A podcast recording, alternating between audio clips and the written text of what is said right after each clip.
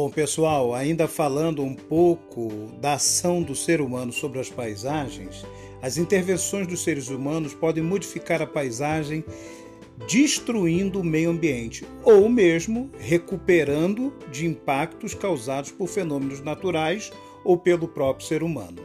O desmatamento, por exemplo, pode fazer com que os animais que vivem na região impactada tenham de buscar alimento em outras áreas, nem sempre o encontrando. Assim, há o risco de espécies animais e vegetais desaparecerem, até mesmo de serem conhecidas ou estudadas. Com a retirada da vegetação, o solo também fica mais exposto à ação das águas e do vento.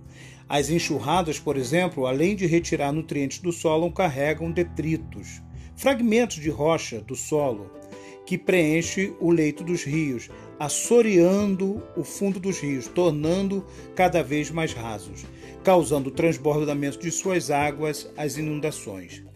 Então, quando observamos que os impactos da intervenção humana são muito fortes, temos que estar atento.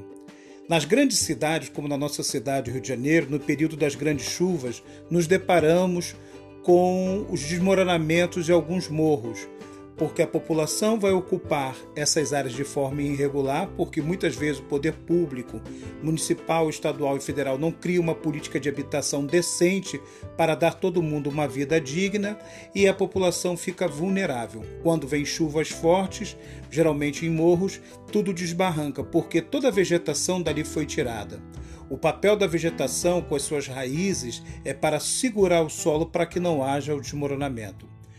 Pessoal, fique atento, estude, vamos juntos nessa viagem de paisagens. Eu sou Sérgio Vieira, professor de Geografia da Escola Municipal Antenor Nascentes.